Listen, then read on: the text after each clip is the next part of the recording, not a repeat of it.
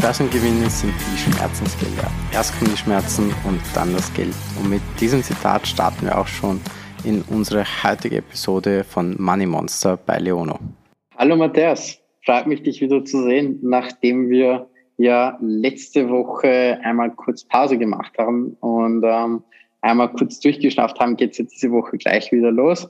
Ich freue mich, euch wieder hier beim Podcast Money Monster bei Leone begrüßen zu dürfen und wie immer mit mir gegenüber sitzt der liebe Matthias. Hallo. Hi Daniel. Ja, eine Woche Pause, Schande über uns, aber jetzt sind wir da. Ich glaube, das sei im Sommer, im Hochsommer zwischen Juli und August einmal vergönnt, oder? Ich denke auch, ich denke auch. Aber wir haben dafür sehr gut anzuschließen vom letzten Mal. Also wir haben letzte Woche einen großen Cliffhanger gehabt oder vor zwei Wochen ähm, den wir, glaube ich, direkt aufarbeiten können. Ja, wir haben ja letzte Woche, nein, vor zwei Wochen war es, haben wir ähm, darüber gesprochen, dass wir nicht wirklich überzeugt sind vom IPO von Robinhood. Wir haben anfangs ja irgendwie recht behalten, oder? Ja, ja, richtig. Wir haben ja gleich am nächsten Tag auch gesprochen, wie der IPO war. Das war ja sehr lustig, weil, weil der Kurs direkt runtergegangen ist, so wie wir es beide auch irgendwo prognostiziert haben. Ähm, Sogar ziemlich genau, oder? Wir, wir haben ja, beide, wir, ja, ja. es war, war fast, fast eine Punktlandung, aber wir haben einen Faktor vergessen und das ist die liebe Wall Street Bet Community. Ja, ein Wahnsinn. Also nach diesem ein, nach der einen Woche runter, also wie der Kurs abgestiegen, ab, abgestürzt ist, ist es danach losgegangen wie ein einziger Meme-Stock. Also das war echt verrückt. Ähm, die hatten hundertprozentiges Kurswachstum in der ersten Woche, also nach, nach sieben Tagen, glaube ich. Ähm, hat sich schon ziemlich irre entwickelt. Schon heftig. Also ich, ich, ich formuliere es ja gern so. Robinhood hat dazu beigetragen, dass diese Meme-Stock-Aktien so einen Hype bekommen haben. Jetzt ist Robinhood selber eine Meme-Stock. Äh, eine, eine Meme. Das heißt, ähm, für mich war es eine klare Short Position. Also das, was, das, was äh, diese 70 Prozent plus sind bei Robinhood, das ist völlig überbewertet.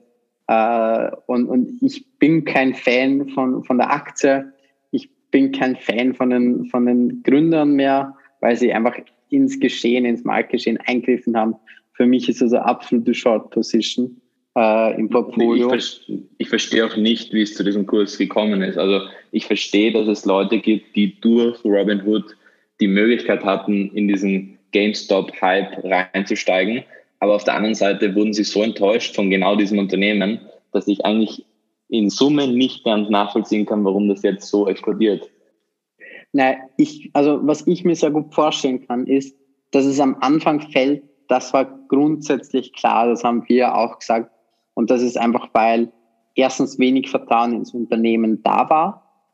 Und zweitens, der große Punkt ist ja, dass sie den eigenen Usern Aktien zur Verfügung gestellt haben, um beim IPO sich zu beteiligen.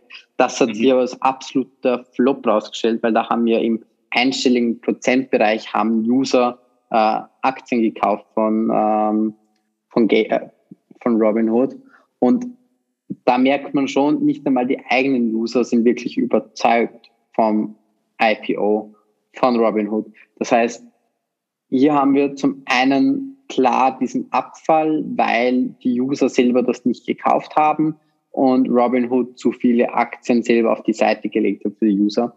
Dass jetzt so ein Hype drauf ist, ich glaube, das ist einfach diese massive Reaktion von Reddit und Wall Street Bets, die jetzt einfach diesen Kurs pushen, aber ich, ich, Robinhood ist völlig überbewertet am Markt im Moment. Und ich kann dir sagen, der Kurs wird einmal richtig heftig einstürzen. Und ich bin der festen Überzeugung, wenn sich das etwas gelegt hat, da ist, sind sicher, ich habe es mir nicht angeschaut, ich habe es mir leider nicht angeschaut. Ich glaube, da sind sehr viele Short Positions drauf, vor allem jetzt.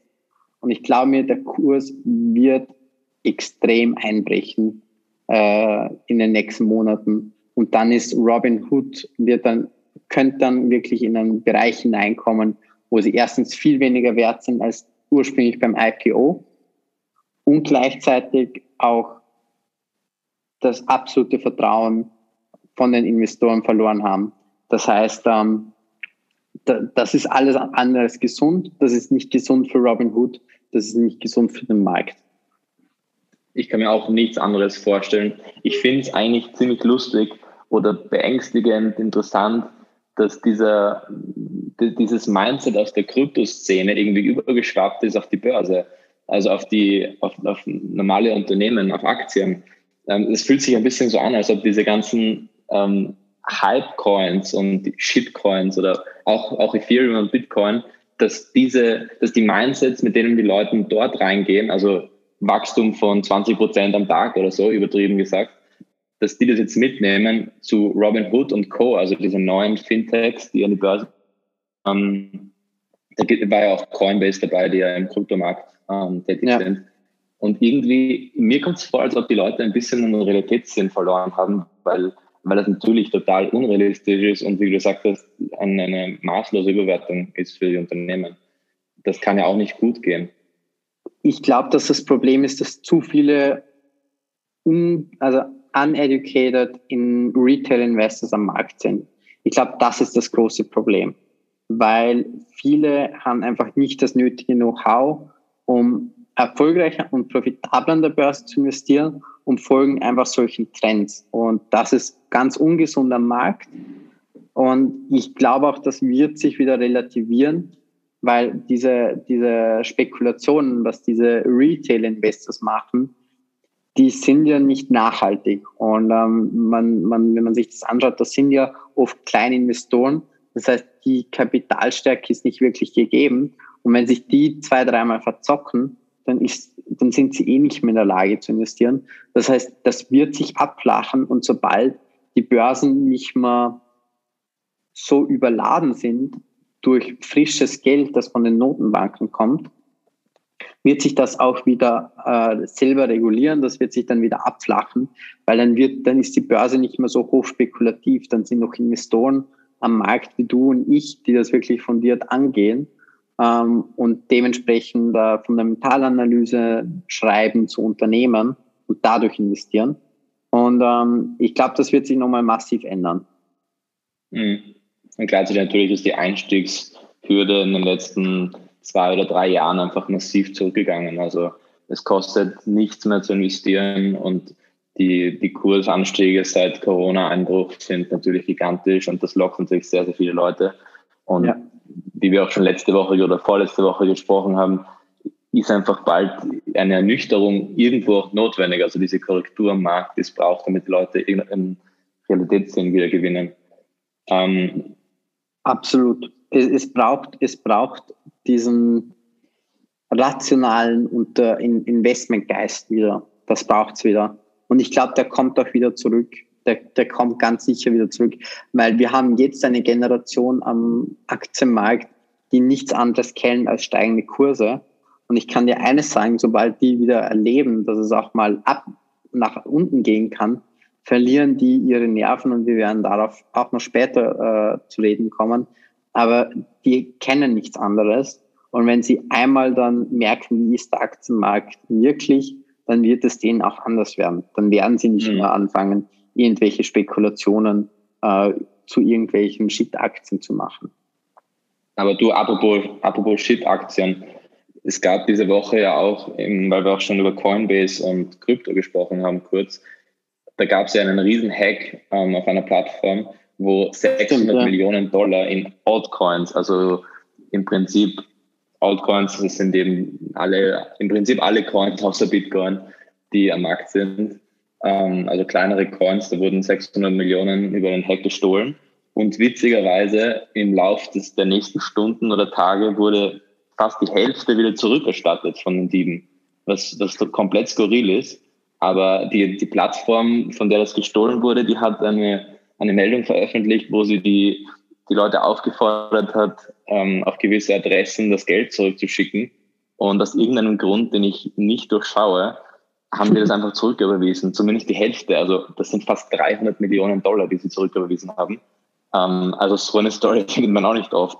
Aber es zeigt natürlich auf der anderen Seite auch, dass, dass in diesem Bereich so viel, ähm, so viel Risiko drinnen steckt und, und dass diese Plattformen einfach auch nicht ganz durchdacht sind, weil es einfach so schnell gegangen ist, dass viele dieser fast schon Pseudo-Broker ähm, einfach überfordert sind mit der, mit der, mit der Transaktionslast, die auf sie zukommt. Ähm, und die haben natürlich anscheinend einfach eine Lücke entdeckt, wo sie dann einfach mal 600 Millionen Dollar äh, rausschliffen haben lassen. Also, boah. Du, du ich meine, ich wäre mit 300 Millionen auch schon zufrieden. Ja, na eh, voll. Also, Aber dass man 300 Millionen zurückgibt, das verstehe ich nicht ganz. Nein, das, das verstehe ich auch nicht ganz. Vielleicht, vielleicht haben sie Mitleid mit den ganzen, mit den ganzen Usern gehabt, aber du, ich, ich glaube, wenn ich es einmal hätte, also wenn, wenn ich erstens in der Lage bin, so viel Geld zu stehlen, aus moralischen Gründen könnte ich es ja nicht, aber wenn ich in der Lage wäre, dass ich so viel stehlen könnte, ich glaube, ich würde nicht die Hälfte zurücküberweisen. Na, das verstehe ich auch nicht. Und das Nächstenliebe, ähm, ich weiß nicht, ob sie das aus Nächstenliebe machen. man, man, man, weiß nicht. Aber wenn wir schon, wenn wir schon bei Krypto sind, ich muss, ich muss dir da auch noch was erzählen. Hast du, hast du gelesen, wie viel Coinbase an Revenue Plus gemacht hat? Nein, ich habe gesehen, dass sie erstaunlicherweise ordentlich gewachsen sind. Aber? Ja, in den drei Monaten, also in den drei Monaten bis Ende Juni, und das haben sie bei ihren Quartalszahlenveröffentlichungen rausgegeben, schoss der Gewinn, also wenn man es nur mit dem Vorjahr vergleicht, um 4.900 Prozent in die Höhe. Das musst du dir mal vorstellen. 4.900 Prozent Revenue plus im Jahresvergleich zu dem letzten Jahr. Und da sieht man schon, was diese, dieses Handeln von Bitcoin und Co. am Kryptomarkt, was das für ein Business ist. Also da ist ja da ist ein Geschäft drinnen ohne Ende. Und das ist einfach dieses schnelle Verkaufen und dann wieder kaufen und dann fällt der Kurs wieder und dann steige ich wieder ein und dann mache ich wieder ein bisschen Gewinn, dann verkaufe ich wieder. Dieses, dieses Krypto-Trading, das ist so overloaded, aber wirklich so overloaded, das hast du am normalen Markt nicht. Aber das ist schon sensationell. Also ich finde es ich find's cool fürs Unternehmen, aber ich finde es auch irgendwie wieder, ich weiß es nicht, ich finde es ein bisschen bedenklich, ähm, wie, mhm. wie da leichtfertig mit, mit dem Trading umgegangen wird. Weil ich bin einfach ein Fan von fundierten Entscheidungen. Ich habe nicht das Gefühl, dass am, dass am Kryptomarkt fundierte Entscheidungen getroffen werden. Ja, zumindest nicht besonders ausgereift. Aber ich finde es auch interessant, gerade jetzt in, einer, in diesem Quartal das anzuschauen, weil wir hatten ja vor mittlerweile zwei Monaten, glaube ich, diesen großen Einbruch am Kryptomarkt. Bilden ein, zwei Monate sind das schon, oder? Ja. Und, und trotzdem hat sich einiges getan. Also trotzdem sind die, sind die Umsätze irrsinnig stark gewachsen. Ich meine, das kann auch alles aus der Zeit davor sein, kann ich mir aber nicht vorstellen. Aber witzigerweise ist jetzt auch ein gewisses Umdenken gekommen, weil das erste Mal das Transaktionsvolumen ähm, von Ethereum Bitcoin überstiegen hat. Also es wurden mehr Ethereum-Transaktionen ja. gemacht als Bitcoin-Transaktionen, das erste Mal überhaupt. Das war früher immer ein, ein unerreichbares Ziel irgendwo. Aber das finde ich auch spannend, weil es doch irgendwo zeigt, dass die Leute ähm, vielleicht irgendwie umschwenken. Auch wenn ich das jetzt nicht ganz interpretieren kann, weil, weil Bitcoin wird sicher nicht, nicht als das Spekulativste von allem gesehen. Also wahrscheinlich, ja. wahrscheinlich gibt es einfach einen Ethereum-Trend. Auf jeden Fall spannend zu beobachten. Absolut. Und, und wenn wir schon vom Beobachten reden, gehen wir vielleicht direkt in den, in den Marktüberblick hinein, weil der ist im Moment auch sehr spannend. Also man muss ja einmal schon herausheben, Dow Jones, Nasdaq sind absolut auf Rekordkurs. Die haben ja unglaublichen Rückenwind bekommen von diesen sensationellen ähm, Arbeitsmarktberichten aus der USA. Das heißt, da ist nochmal ordentlich Rückenwind gekommen. Ähm, der DAX surft eigentlich mit auf diese Erfolgswelle aus den USA. Gleich eigentlich der ATX, der da auch äh, ordentlich mitgewinnt. Aber interessant finde ich eigentlich die Rohstoffe äh, in dieser Woche, nämlich der Goldpreis ähm, hat, hat so ein bisschen einen Rebound bekommen, nachdem man nachdem die Zahlen zum Arbeitsmarkt relativ gut waren von der USA, besser als erwartet, kam nachher die Inflationszahlen und die Inflation war höher als erwartet in den USA mit 5,4 Prozent. Und das hat dem Goldpreis wieder etwas einen Druck gegeben, äh, wieder eine positive Richtung nach oben, ähm, was, was den, den Goldpreis etwas gepusht hat. Äh, und gleichzeitig ist aber auch spannend äh, das Öl, also der Ölpreis der Nordseesorte brennt. Äh, der hat etwas nachgelassen, aber schon wieder dazugewonnen, weil das war ja so ein, so ein Hin und Her in den letzten Tagen. Zum einen hat es geheißen, ja, die USA würde im Moment die OPEC Plus dazu zwingen, mehr Öl zu fördern, also dass der Preis etwas sinkt. Aber dann ist wieder dazu gekommen, dass die Handelstage äh, grundsätzlich so stark waren, dass äh, der Ölpreis wieder angestiegen ist. Das heißt, die Nachfrageprognose war dann doch etwas höher, also die Nachfrage war doch etwas höher als gedacht. Und deshalb ist auch das ist der Ölpreis halt sofort angesprungen. Ähm, und ähm, deshalb schaut das mit, den, mit dem ähm, Markt eigentlich im Moment ganz, ganz gut aus. Äh, und von Sommerflaute, wie wir schon öfters gesagt haben, ist äh, gar nicht zu spüren. Hm.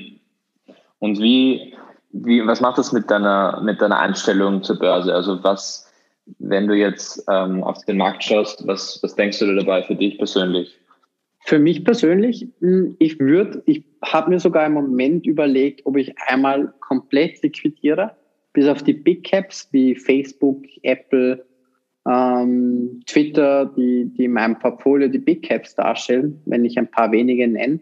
Ähm, und den Rest, so, so kleine Aktien, äh, dass ich die komplett liquidiere und dann mir, mir jetzt mal kurz Luft rausnehmen und dann schaue im, im Oktober mir wieder oder mir, mir die Zeit nehmen, sechs, sieben Wochen mir den Markt anschaue, mir Unternehmen anschaue, die ich spannend finde, so eher Nischenunternehmen wieder anschauen, äh, diese ordentlich untersuchen, anschauen und dann eventuell mit Oktober mit neuer, mit neuem Rückenwind in den Markt hineinzugehen, vielleicht auch etwas länger, weil ich bin, bin mir sicher, der Markt wird leicht mal korrigieren, wird mal ein, einbrechen.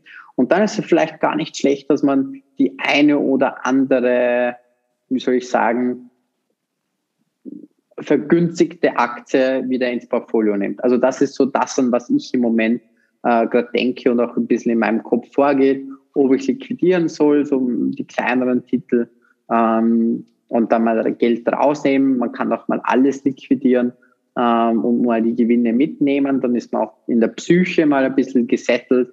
Dann hat man nicht immer diesen Druck an der Börse, äh, weil man die Marktsituation durchgehend beobachten muss. Und im Moment ist ja der Markt etwas sehr volatil. Es geht auf und ab und äh, Rekordhöhen. Und ich glaube, es ist sicher nicht schlecht, wenn man sich mal überlegt, vielleicht rauszugehen aus dem Markt und, und dann im, im Oktober, November vergünstigt wieder einsteigt.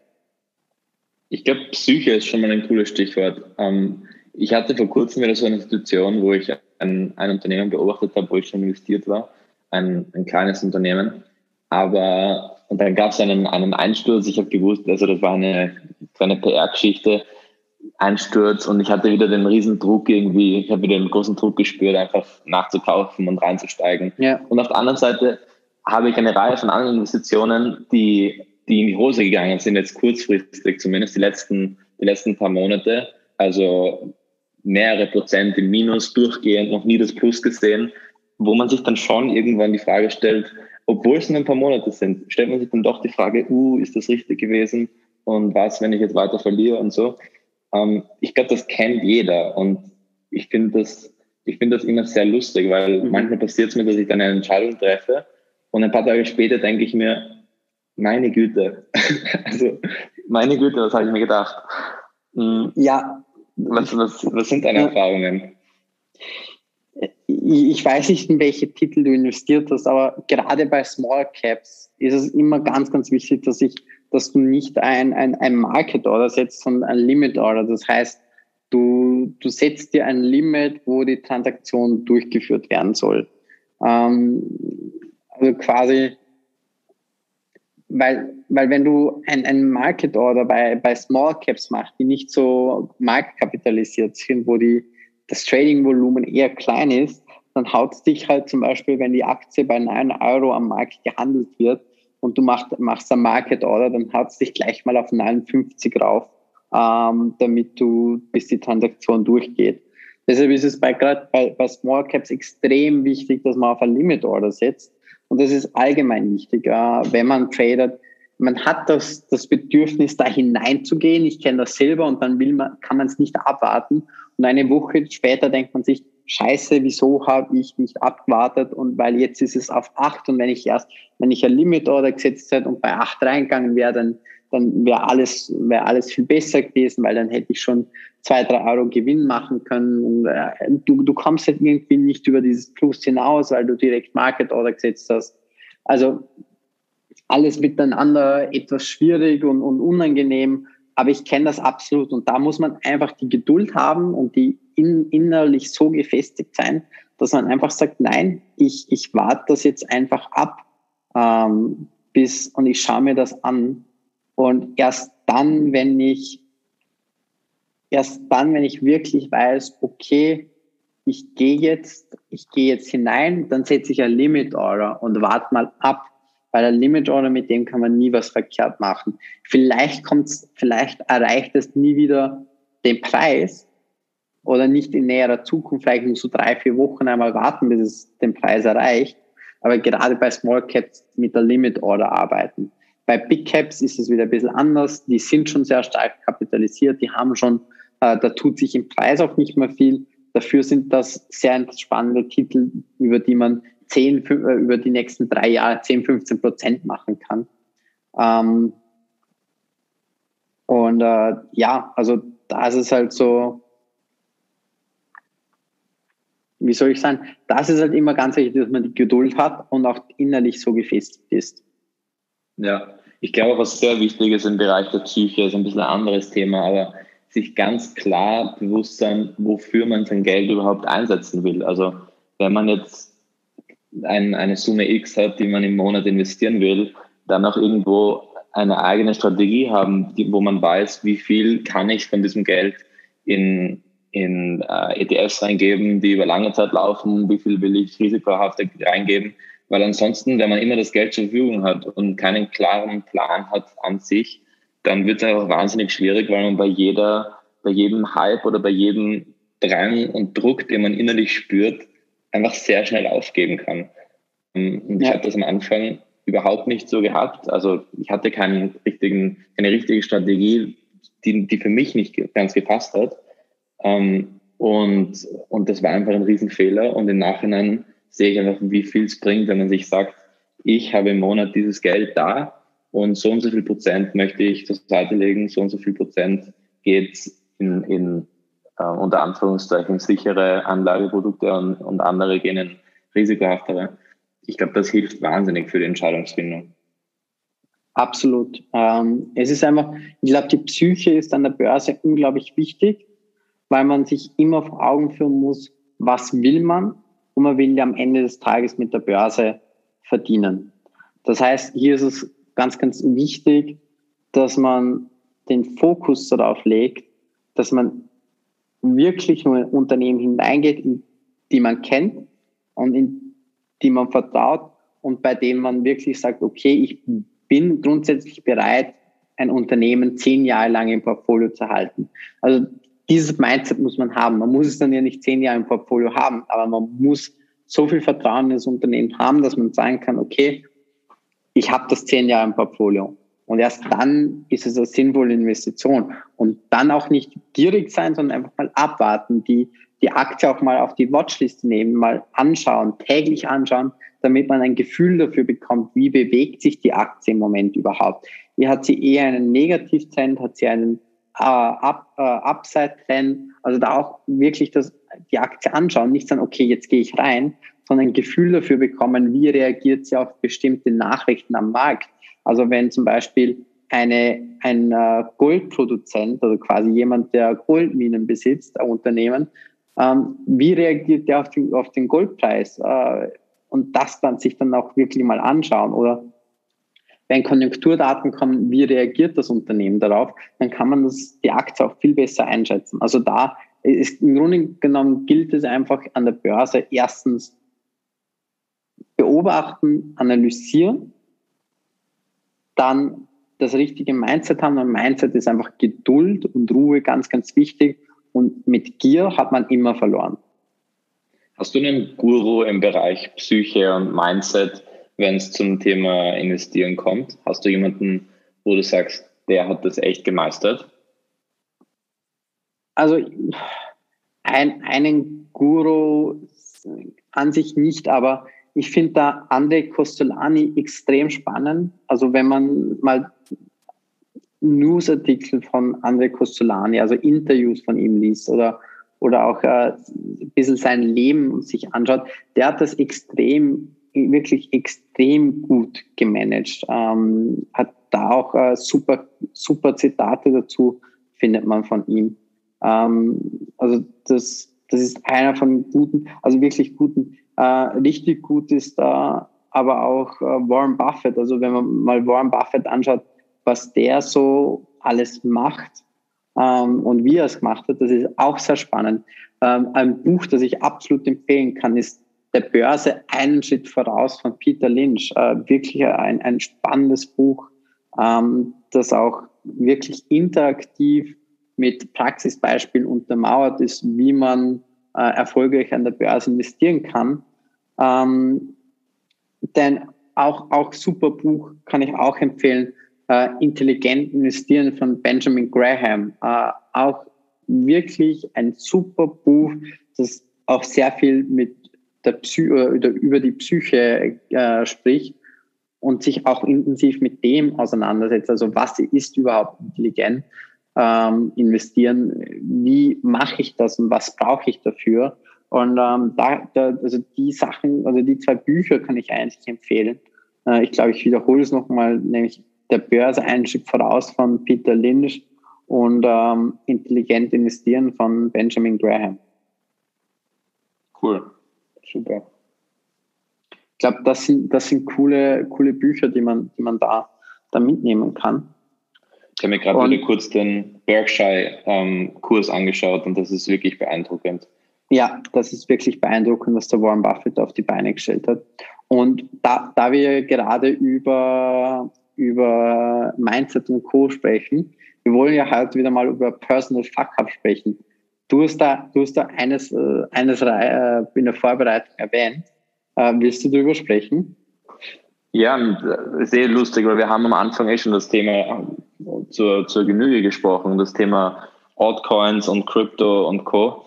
Ähm, ja. Also ich glaube, das Dümmste, was ich jemals mit meinem Geld gemacht habe, war ein, eine Hype-Cryptocurrency zu kaufen, Safe Moon. Ähm, ja. Ich weiß nicht, ob du die kennst, aber das ist im Prinzip eine Währung, die jedes Mal mehr wert wird, wenn man, wenn man Geld, äh, wenn, man, wenn man kauft, dann ähm, wird, wird Geld verbrannt im Prinzip. Und wenn man verkauft, verliert man beim Verkauf noch Geld. Also sie wollen das so machen, dass du einen, einen Incentive hast, das Geld zu, zu behalten. Und ähm, im Endeffekt ist das eine, eine riesen Hype-Aktion gewesen im, März, April, so irgendwas. Ja. Und ich habe da mit einem Freund damit gemacht und das war sicher die dümmste Aktion, die ich mir geleistet habe. Es war Gott sei Dank nicht so viel, es war, es war relativ überschaubar. Aber das war ein sehr gutes Learning, weil es wirklich ein klassischer Fall war, wo ich gelernt habe, wenn du auf YouTube von hunderten Leuten eine, eine Investition empfohlen bekommst, vor allem im Kryptobereich, dann ist es dann einfach ist schon vorbei dafür. Dann ist der ja. Hype aus. Also dann ist es schon ganz oben. Du kannst es vergessen, die wollen noch ihre Likes abholen und ihr Geld ansammeln. Aber im Endeffekt ist es vorbei. Ähm, weil wenn man es überlegt, diese, die YouTuber, die, die brauchen die Bestätigung dafür.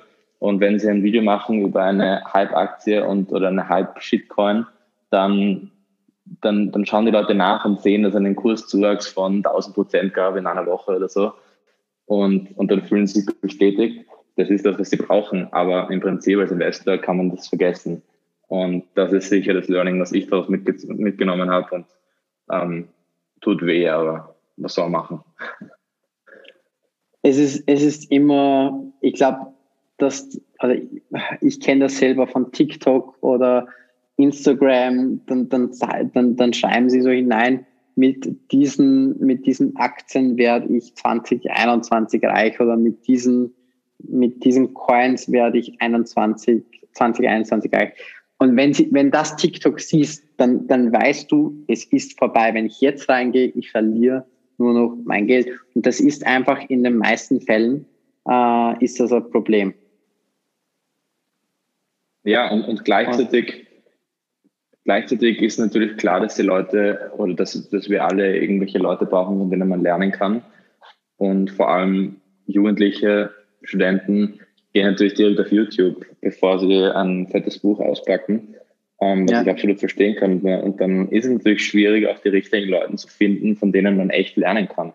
Also ich habe das Problem selber gehabt und es ist schwierig, da zu unterscheiden, wer ist ein Scam und wem kann man vertrauen, wer hat wirklich Erfahrungen und wer hat, wer hat die Clickbaits. Das ist, das ist nicht so einfach. Ja. Absolut. Und ich, und, und da, da stimme ich dir absolut zu. Und ähm, na, das, das ist einfach ein großes Problem in der heutigen Zeit. Sehr viel medialer Konsum. Man kann schwer filtern und alles drumherum.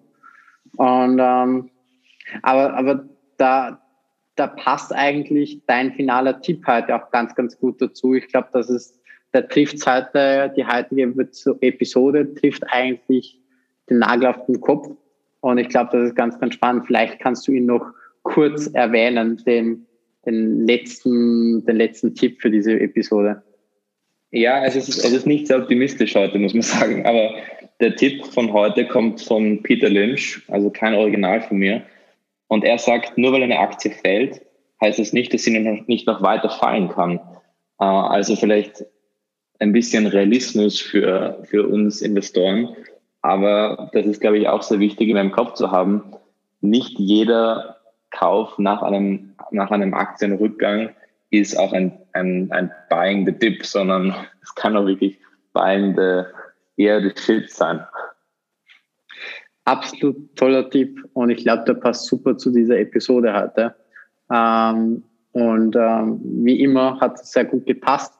Und äh, in dem Sinne, ich glaube, war heute mal eine knackige, kurze Folge, ähm, aber haben wieder mal über einiges gesprochen, was sehr, sehr spannend ist. Und ähm, ich danke dir, Matthias, und wir sehen uns äh, und hören uns nächste Woche wieder. Bis bald. Super, danke. Bis dann.